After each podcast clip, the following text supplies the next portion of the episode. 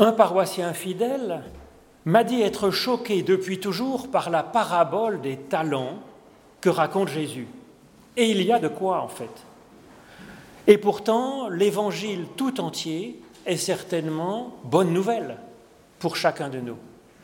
Donc je vous propose de vous pencher aujourd'hui à nouveau frais sur cette parole, cette parabole que vous avez déjà entendue mille fois peut-être, pour chercher à comprendre où est l'Évangile dans ces paroles choquantes. Jésus dit au chapitre 25 de l'Évangile selon Matthieu.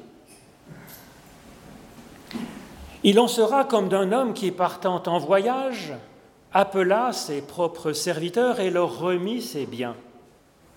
Il donna cinq talents à l'un, deux à l'autre et un au troisième, à chacun selon ses propres capacités, et il partit en voyage. Aussitôt, celui qui avait reçu cinq talents se mit à avancer, il travailla avec ses talents et en gagna cinq autres. De même, celui qui avait reçu les deux talents en gagna deux autres. Mais celui qui n'en avait reçu qu'un seul s'éloigna, creusa la terre et cacha l'argent de son maître. Longtemps après, le maître des serviteurs vient leur faire rendre compte. S'avançant, celui qui avait reçu les cinq talents vint apporter cinq autres talents et dit, Maître, tu m'avais donné cinq talents, voici cinq autres talents que j'ai gagnés. Son maître lui dit, C'est bien, serviteur bon et fidèle, tu as été fidèle pour peu de choses, je t'établirai sur beaucoup, entre dans la joie de ton maître. S'avançant aussi, celui qui avait reçu les deux talents dit, Maître, tu m'avais donné deux talents, voici deux autres talents que j'ai gagnés. Son maître lui dit, C'est bien, serviteur bon et fidèle, tu as été fidèle pour peu de choses, je t'établirai sur beaucoup. Entre dans la joie de ton maître. S'avançant aussi, celui qui avait bien reçu un seul talent dit, Maître, je savais que tu es un homme dur, moissonnant où tu n'as pas semé, et récoltant là où tu n'as pas répandu. J'ai eu peur, je me suis éloigné et j'ai caché ton talent dans la terre. Voici, tu as ton talent. Son maître lui répondit, Serviteur mauvais et paresseux, tu pensais que je moissonne où je n'ai pas semé et que je récolte où je n'ai pas répandu. Eh bien, tu aurais dû placer mon argent chez les banquiers, et à mon arrivée, j'aurais récupéré ce qui est à moi avec un intérêt.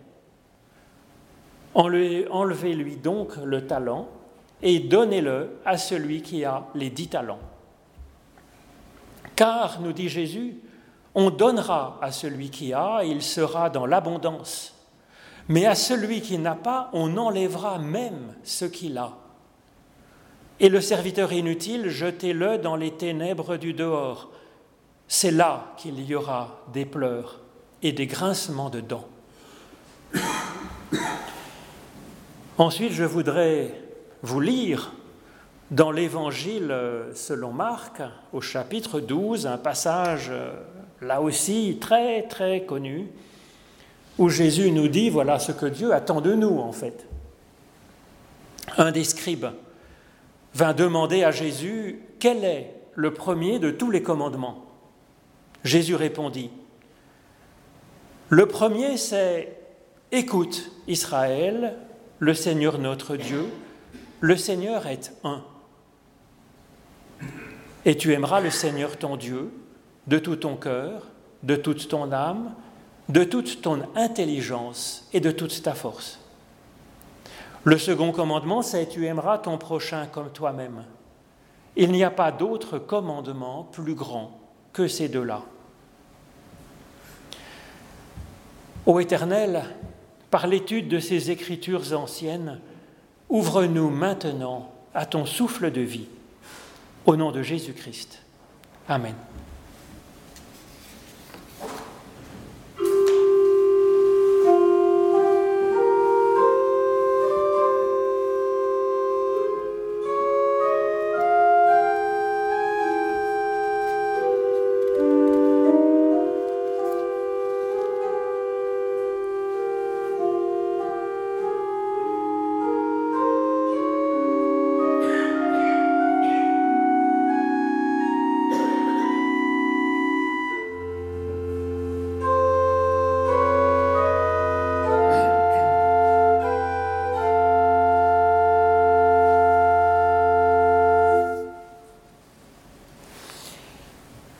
Cette parabole des talents est une des plus connues, au point que le mot talent est entré comme un nom commun dans la langue française, ce qui montre que ce texte a vraiment été reçu par notre culture. Mais est-il un texte qui a été bien reçu?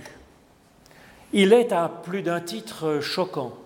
Jésus y bouscule ce que nous avions cru comprendre, connaître de son message. L'évangile du Christ annonce l'amour et la justice de Dieu. Or, nous avons ici une répartition inégale des talents. L'évangile annonce le pardon du pécheur, de celui qui a une mauvaise vie ou qui croit de travers ou qui ne cherche même pas Dieu. Eh bien, le serviteur timoré est ici jeté dans les ténèbres du dehors. Jésus a une attention particulière pour les petits, les faibles, les pauvres. Eh bien, le mauvais homme est ici celui qui a le moins, et l'homme juste, c'est le riche. Marie annonçait que Dieu a rassasié de bien les affamés et qu'il a renvoyé les riches à vide. Ici, Jésus dit l'inverse. On donnera à celui qui a et il sera dans l'abondance. Et à celui qui n'a pas, on enlèvera même ce qu'il a. Et pourtant, oui, l'Évangile annonce bien, effectivement, l'amour, la justice, le pardon de Dieu, son soin pour les petits, pour les faibles, pour les pauvres, pour les pécheurs, pour ceux qui ne croient pas ou qui croient mal.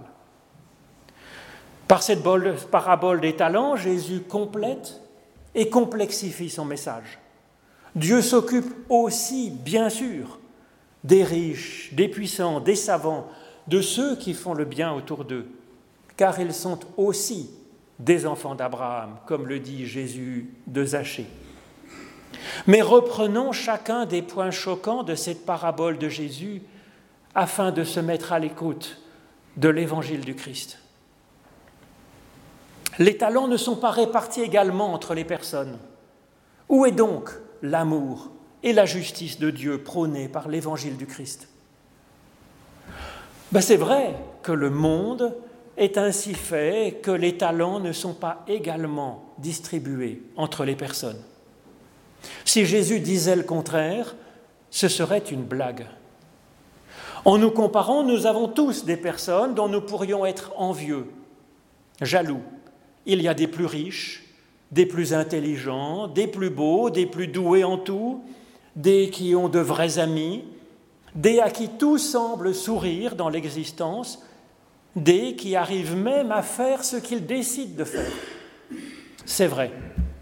Alors où est la justice de Dieu? Elle est une espérance. Elle est un projet en cours. Elle est un combat. C'est pourquoi le Christ nous appelle à avoir faim et soif de justice. Heureux ceux qui ont faim et soif de justice, car ils verront Dieu. C'est pourquoi aussi Jésus nous conseille de prier pour que la volonté de Dieu soit un peu plus faite sur la terre comme au ciel. Et de rechercher le royaume de Dieu et sa justice pour maintenant. Que ça soit ça vraiment notre priorité. Il y a du boulot à faire, certes, et donc d'agir à notre niveau dans ce chantier avec lui tant que le monde durera. Il restera de l'injustice. Il reste de l'injustice. Il y a une part de chaos qui existe dans l'univers qui influe sur la distribution des talents, alors même que tout talent vient de Dieu et que c'est une bénédiction. Cette existence du chaos est une des causes de cette inégalité. Ensuite, Ensuite, si l'on reprend l'image que Paul donne de l'humanité comme un corps, bah, il y a un œil ou une main semble avoir plus de talent qu'un pied. Certes. Et pourtant, Paul a raison quand il dit que chaque membre a sa place à égalité dans le corps. Seulement, nous sommes ainsi faits que nous aimerions être plus grands que ce que nous sommes. Et c'est très bien. C'est bien, sauf que cela fait que nous sommes souvent déçus par nous-mêmes. Et nous sommes déçus du lot qui nous est échu, de sorte qu'il peut nous arriver de mépriser même jusqu'aux talents que nous avons réellement et de les enterrer. La jalousie, vraiment, ne nous fait pas du bien. Alors les talents sont inégalement distribués, seulement, nous dit ici Jésus, la joie parfaite est donnée également à tous. À celui qui a dix, voire onze talents, comme à celui qui n'en a que deux, voire quatre. Et tous reçoivent une importante puissance d'être et une possibilité de créativité importante. C'est ce que Jésus appelle être établi sur beaucoup. Et puis, avec la liberté d'utiliser ce pouvoir, pouvoir d'être, d'une façon tout à fait libre et personnelle, car là-dedans, le maître ne dit pas comment utiliser les talents qu'il nous donne. Sauf que cela, c'est pour les deux premiers serviteurs. Ce qui arrive au dernier serviteur est l'occasion d'un autre choc. L'Évangile annonce le pardon des pécheurs, et voici que le dernier serviteur est jeté dans les ténèbres du dehors. Alors cette apparente contradiction est facile à lever, je vous en ai déjà parlé peut-être douze fois, elle apparaît dans bien des passages de la Bible.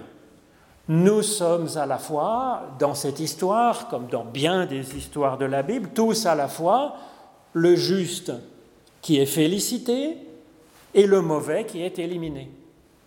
Nous avons là les deux faces de l'action de Dieu pour nous aider à avancer, pour nous sauver à la fois en bénissant ce qui est génial dans notre être et dans ce monde, et en éliminant ce qui est en nous hors de la vie, ce qui est en nous source de, mort, ce qui enténèbre notre existence. Alors oui, il y a une part de notre être qui nous plombe.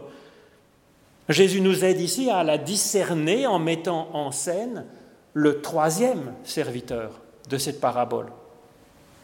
Ce n'est pas parce qu'il a reçu qu'un seul talent qu'il a un problème. Tel que Jésus construit son histoire, même s'il en avait reçu 100 talents, il aurait été problématique de toute façon avec sa mentalité et avec sa théologie. Ce serviteur est tellement sûr de son bon droit, alors qu'il n'a rien compris et rien écouté d'ailleurs. Il reproche à Dieu de moissonner où il n'a pas semé, alors que c'est exactement l'inverse dans cette histoire. Dieu vient de distribuer tous ses biens à ses serviteurs et il ne réclame rien en retour, si ce n'est d'entendre de leurs nouvelles plus tard. Littéralement, il n'y a pas marqué qu'il vient pour faire les comptes, mais pour porter ensemble la parole, c'est-à-dire en discuter. Il vient prendre des nouvelles parce que ça l'intéresse et que ça le réjouit. Et c'est alors que ce serviteur lui envoie à la figure le talent qu'il avait reçu en disant Voilà ton talent. Alors que le maître le lui avait donné en fait. Vraiment donné, c'est-à-dire offert pour toujours, pour qu'il puisse être libre d'en faire ce qu'il avait envie. C'est ça, donner. D'ailleurs, c'est bien ce que les deux autres serviteurs ont compris. Il n'est pas question une seconde pour les deux premiers serviteurs qu'ils rendent l'un les cinq talents, l'autre ses deux talents, ni d'ailleurs qu'ils offrent les talents gagnés. Dieu d'ailleurs ne le leur demande pas. Le troisième serviteur n'a donc rien compris. Pourquoi? Parce qu'il est bloqué dans sa théologie et dans sa philosophie de vie. En fait, les deux sont liés. Comme il est avec Dieu, il devait être avec ses proches aussi. Du coup, il se pourrit lui-même sa propre vie, et probablement celle de ses proches aussi. Il gâche son talent. Il aurait eu tous les talents du monde qu'il les aurait gâchés tout autant. Et cela, malgré l'amour et les soins de Dieu. C'est pourquoi je crois fort utile que le premier commandement que donne Jésus, suivant d'ailleurs en cela la Torah, c'est d'écouter Dieu. La Torah disait de l'écouter en l'aimant comme étant à la fois Elohim, Dieu créateur, et Yahvé, l'Éternel ou le Seigneur, c'est-à-dire Dieu en tant qu'il nous pardonne et prend soin de nous quand nous ne sommes pas en forme. Il n'y a donc rien à craindre de Dieu, bien sûr. La Torah et Jésus nous proposent de faire de cette écoute une pratique intérieure plusieurs fois par jour dans notre intimité. En mettant en premier cette écoute confiante, aimante de Dieu et de l'Éternel, nous ne devrions pas pouvoir être enfermés dans un dogme comme ce troisième serviteur. Bien sûr que nous pensons à un certain nombre d'erreurs de théologie, de morale, de valeurs, puisque c'est confusément que nous connaissons, nous dit l'apôtre Paul. C'est confusément que nous connaissons Dieu, que nous connaissons la vie, que nous connaissons notre propre être. C'est confusément que nous sentons la valeur infinie de tout cela et les relations entre ces réalités vivantes, complexes. Notre théologie est donc imparfaite, certes, mais c'est normal. C'est normal et quand nous sommes dans une attitude d'écoute, comme le propose Jésus, alors euh, les progrès sont certains, nous sommes en marche. L'écoute est une disposition déjà à évoluer. Et puis, si nous sommes en confiance en Yahvé, en l'Éternel, en Dieu aimant, réconfortant, rassurant, comprenant, pardonnant, alors dans cette ouverture, nous laisserons Dieu travailler en nous pour améliorer notre théologie jusqu'à ce que nous soyons réformés tout entier. Par rapport au commandement de la Torah, Jésus ajoute que notre mission est d'aimer et donc d'écouter Dieu avec toute notre intelligence disponible. Or, ça fait partie des talents que nous recevons. C'est d'ailleurs cette dimension, ce talent de l'intelligence que Jésus nous fait travailler par ces paraboles étranges, dans l'espérance que nous pourrons ainsi faire évoluer nos schémas trop simplistes de Dieu, de la vie, de notre propre valeur. Rien de cela chez le serviteur qui tourne mal. Il est enfermé non seulement dans sa mauvaise théologie, mais aussi dans son intégrisme, il n'a pas saisi que Dieu lui donnait vraiment sa richesse. Et quand Dieu vient ensuite simplement prendre de ses nouvelles avec euh, intérêt, avec amour, il lui crache son dogme débile à la figure, puis il lui explique, j'ai eu peur, je me suis éloigné et j'ai enfoui ton talent. Le pire de la mauvaise théologie, à mon avis, c'est d'avoir peur de Dieu. Car non seulement on a une conception fausse de Dieu, et donc de la vie, mais en plus on a du mal à se laisser réformer par Dieu parce que l'on est, même dans la prière, sur la défensive vis-à-vis de lui, se méfiant un peu de ce qu'il va pouvoir nous envoyer. Par définition, Dieu est la source de la vie. Et donc rien de ce qui est bon, de ce qui est vivant en nous, n'a à craindre de lui. Au contraire, il est bon, il est pardon, il est source de vie et de soins, il libère, il fait confiance, il s'intéresse, il aime, il se réjouit d'avance de voir ce que nous aurons inventé. Il aurait évidemment compris si le serviteur n'avait finalement rien fait par manque de force, par faiblesse. Ça arrive souvent que, Jésus vienne en aide à un aveugle, à un paralysé qui est en panne sur le bord du chemin, et Jésus vient à lui, et souvent il commence par lui annoncer le pardon de Dieu. Mais ce qui est en cause ici est autre chose que de la faiblesse. Ce serviteur est une figure de ce qui nous empoisonne. Il est une figure de notre côté bouché à toute évolution. Il est une figure de notre rancœur contre la vie. Il est une figure de notre peur de la vie. Il est une figure de notre peur de faire quelque chose, de peur de nous tromper, peur de l'injustice qu'il peut y avoir dans la vie. Alors oui, peur de faire équipe avec notre prochain, disposé même euh, à nous aider. Ce prochain disposé à nous aider est ici figuré par le banquier, comme si Jésus savait d'avance la confiance que nous pouvons avoir accordée au banquier Genevois. Donc, merci à Jésus pour notre cité. Les premiers serviteurs, ils évoquent la logique du don, de la générosité, celle de la beauté du geste, la logique de l'espérance de Dieu pour, euh, euh, de nous voir exprimer à notre façon notre personnalité unique. Cela évoque la fécondité du don quand il est reçu simplement, comme un don.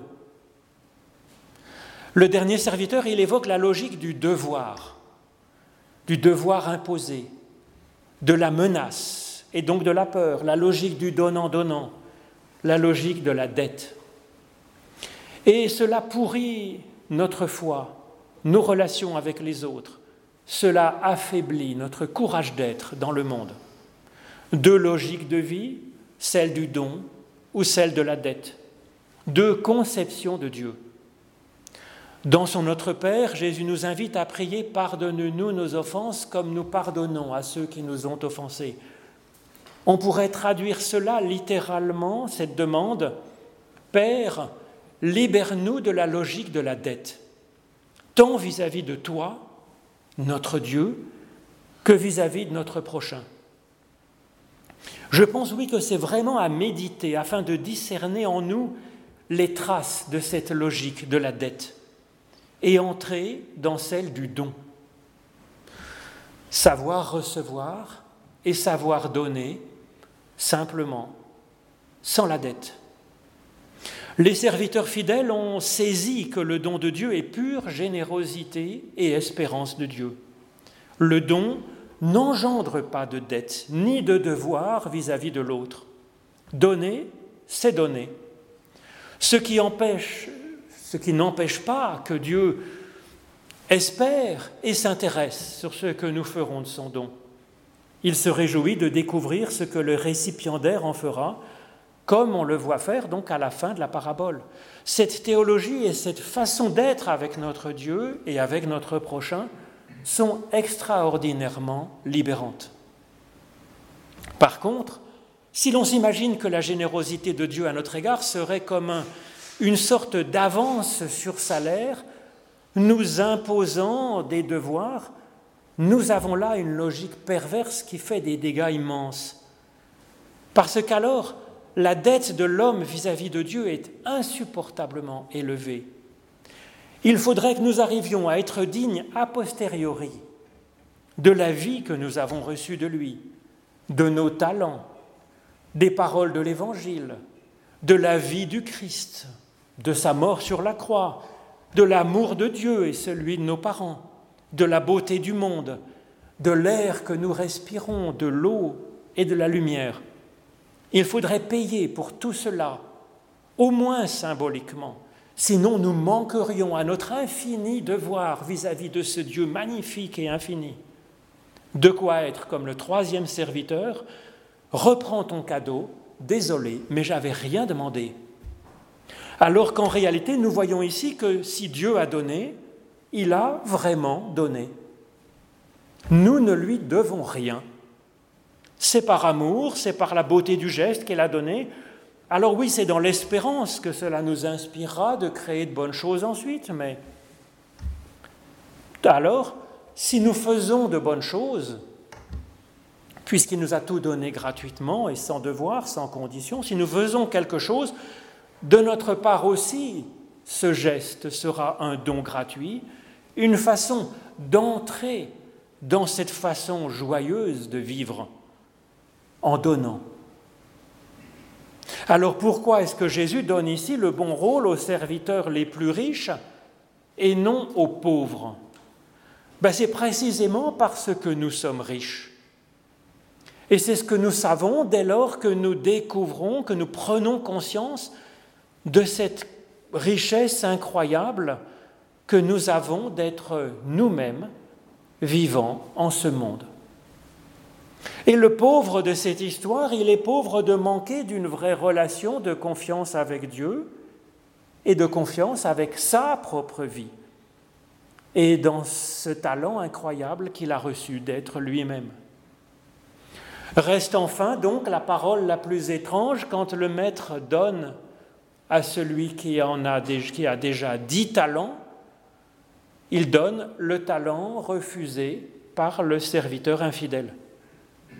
Et Jésus explique alors, on donnera à celui qui a et il sera dans une abondance extraordinaire, mais à celui qui n'a pas, on enlèvera même ce qu'il a. Alors quelle est donc euh, cette richesse dont parle Jésus ici? Quel est ce talent qu'il donne à celui qui en avait déjà plein?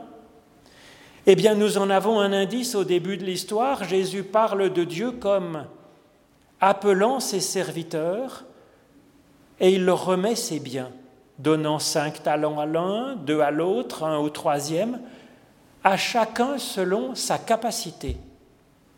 Alors qu'est-ce qu'un juste et bon maître donne à chacun selon sa capacité?